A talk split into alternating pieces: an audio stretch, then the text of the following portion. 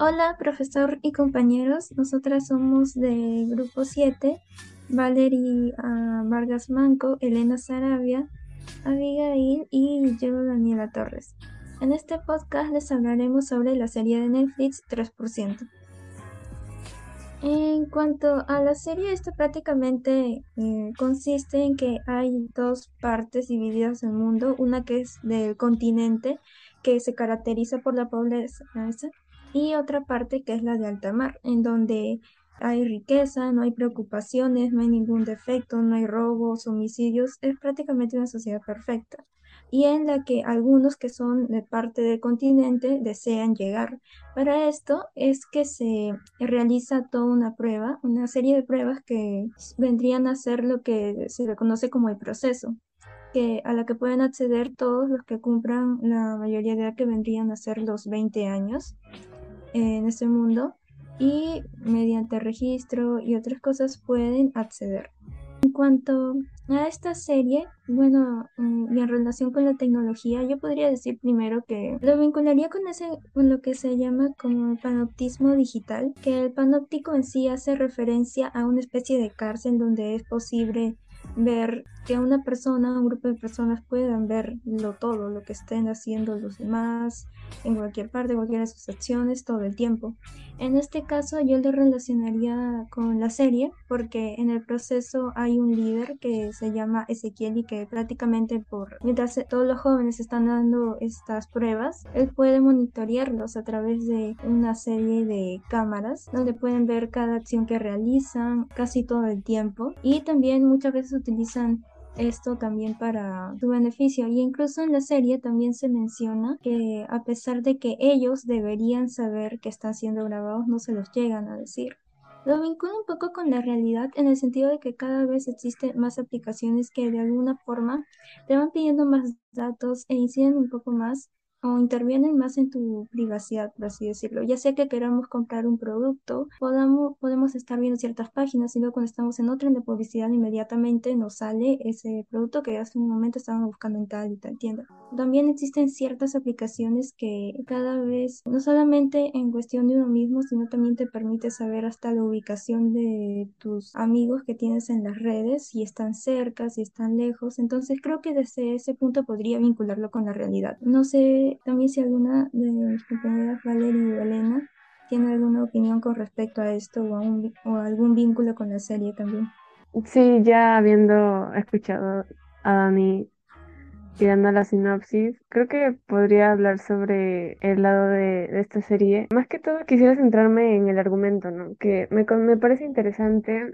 Ya antes hace unos años atrás había leído más o menos algunas historias que se relacionaban con el género, que es el género distópico. Básicamente nos muestran a una ciudad, a una, bueno, al prototipo de sociedad que podría, podríamos llegar a, a vivir en algún momento. O bueno, claro, creo que nosotros no, porque probablemente muramos, o sea, sincero muy drástica. Probablemente no, no, no presenciemos esto, pero nuestros descendientes a lo mejor y sí, y es interesante poder imaginar cómo es que esta sociedad se crea basada en nuestros estereotipos, en, en, las clases sociales y cómo es que a veces parece no estar tan alejado de la realidad. Nos muestran a digamos, separan al continente, eh, o bueno, a, esta, a este escenario en dos ambientes, ¿no? En uno en el que está lleno de pobreza, en el donde hay desigualdad y donde se espera o es idolatrado mucho, eh, digamos, la riqueza, poder llegar a algo más. Y es por ahí, ahí donde surge esto del proceso, ¿no? Para poder llegar a encender a una mejor vida, entre comillas. Creo que me quisiera centrar más en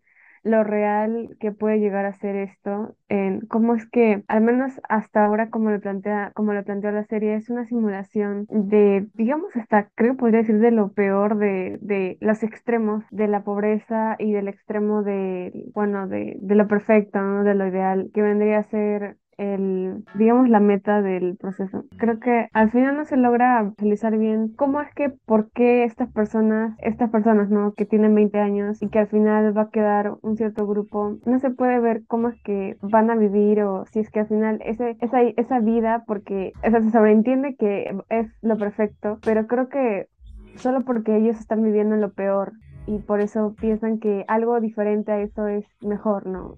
O, lo, o va a cambiar sus vidas. Entonces, me parece interesante eso, que lo, lo, tan real que puede llegar a ser y que al final se deja la imaginación este mundo perfecto. Es lo que podría hablar, al menos a primera impresión y de forma general. Ahora, habiendo dicho esto, creo que podríamos tocar el tema de, eh, bueno, el podcast en sí tiene que tratar sobre las implicancias de la tecnología en la vida de los seres humanos, ¿no? Claro, como este es un mundo distópico, pues hay ciertas cosas que ahorita no podemos ver y que podrían ser un, digamos, un avistamiento a algunas formas de tecnología. Cuando estas personas ingresan a lo que es este el proceso, pues hay una serie de pruebas que ellos tienen que pasar, ¿no? Y también hay varios, eh, digamos, mecanismos de identificación en el, no sé, creo que mi compañera Valerie tiene algo que agregar sobre eso. Más que todo, de repente podrías decirnos sobre el registro, ¿no? Y creo que por ahí hay una idea. Sí, como decía Elena, hay un montón de referencias a la implicancia de la tecnología actualmente, vistas dentro de este futuro utópico, o distópico en todo caso, de 3%, en el cual el mundo abundante y el mundo escaso se crean justamente por una devastación climática que no está muy lejos de la realidad, la verdad, por la cantidad de advertencias científicas que se nos están dando acerca de un próximo debacle gracias a la falta de cuidado ambiental. Esto también se puede evidenciar en la idea esta del registro del chip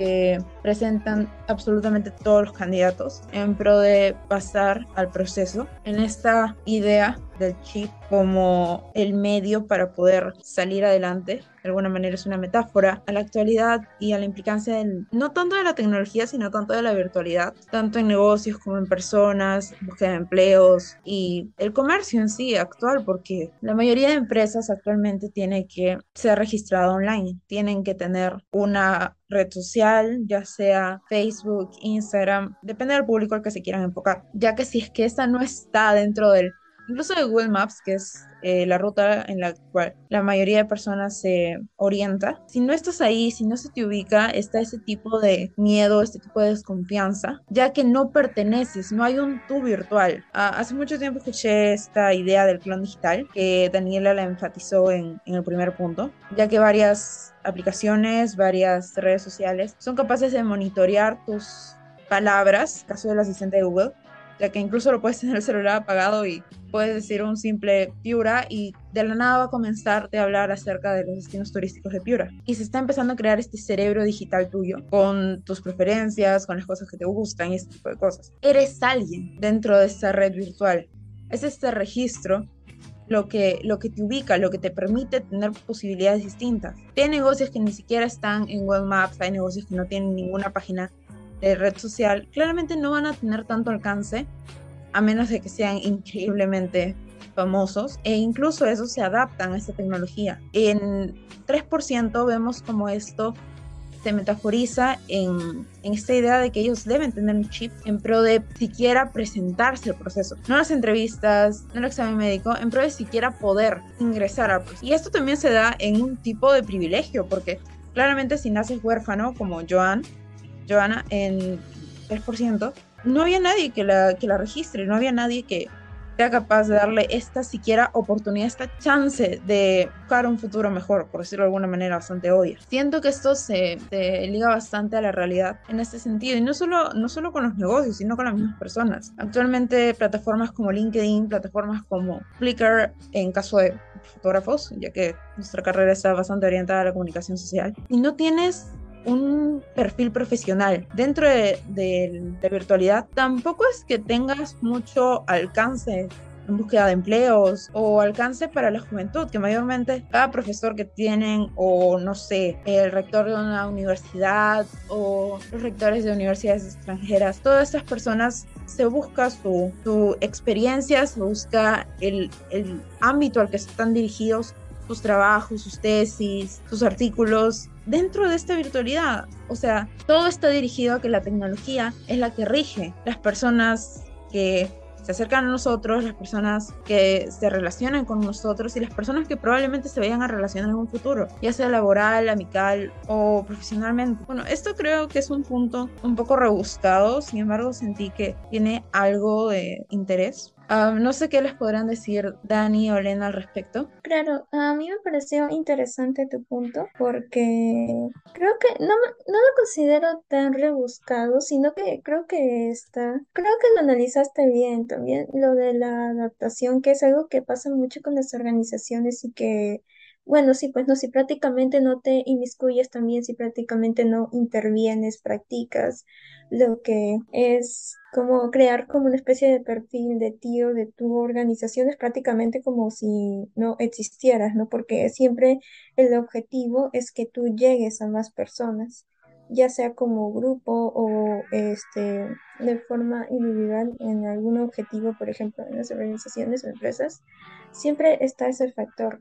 Y lo que mencionaste de registro también me pareció muy acertado, también con el personaje de Joanna. Y yo lo que podría complementar quizás un poco también en relación a los personajes, es también otro que es un tanto interesante, que es el personaje un chico que estaba en silla de ruedas, ahorita mismo no recuerdo el nombre, pero siempre a Fernando. Él, él siempre aspiraba a ir al otro lado, pero este, te- había siempre un conflicto entre él y su sueño de ir al otro lado, porque él como había pasado tanto tiempo en silla de ruedas, sintió que ella era parte de, sintió que ella era parte de él mismo, de, o sea, de quien lo constituía. Entonces, estaba entre ella, puedo, puedo volver a caminar, pero eso en sí, ¿qué me garantiza? Sería como que desligarme de todo lo que, los esfuerzos que yo hice por estar en esta silla de ruedas, por acostumbrarme a que la gente me vea de esta manera, por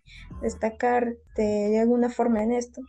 Entonces, eso me pareció algo interesante y a lo que podría vincularlo, quizá no tanto con la tecnología, pero me pareció interesante en el punto de que quizás todos los que lo estaban observando llegaron a comprenderlo, pues no, porque cuando él también hizo la prueba, le estaban diciendo que no, que di lo que verdaderamente sientes, que no en realidad quieres una mejor vida o algo relacionado. Entonces creo que también en eso de que los están vigilando hay como una especie de control, pues, ¿no? Que está muy presente en toda la serie. Siempre está este líder que es el que dirige el proceso, que parece tener todo bajo control, pero al final de la serie incluso se ve que no es así, porque los concursantes, por ejemplo, él no soporta ver que los concursantes rechacen estar en un mejor lugar, pero un mejor lugar al, al que llegaste de alguna manera siendo controlado, siendo vigilado todo el tiempo, hasta casi acosado, por así decirlo. Esos son los pensamientos que más o menos tengo en torno a esta serie y vincularlos un poco con la realidad. En base a también lo que dijiste, Valeria, que me hizo recordar. Elena, no sé si también tendría algo que decir. Eh, bueno, bueno, ya creo que para cerrar, eh, habiendo ahondado un poco en, en algunas ideas interesantes con respecto a la implicancia de la tecnología, creo que podría mencionar algo que me parece interesante en la serie, ¿no? Y es el cómo aborda el, cómo se aborda este, esta idea del, del digital, que bueno, suele ser algo recurrente a lo mejor en, en estos, en estos imaginarios distópicos. Bueno, en la serie creo que se podría representar cuando, creo que a través de todo este proceso intentan de algún modo controlar o guiar a, a los participantes a hacer cosas, ¿no? También creo que se puede ver en las distintas pruebas que se realizan. Bueno, creo que podría tener sus, digamos, es que no sé, no sé si podría decirlo, su lado bueno porque creo que creo, creo que se, se intenta mucho ver a esta técnica como un método de ejercer poder para lograr algo.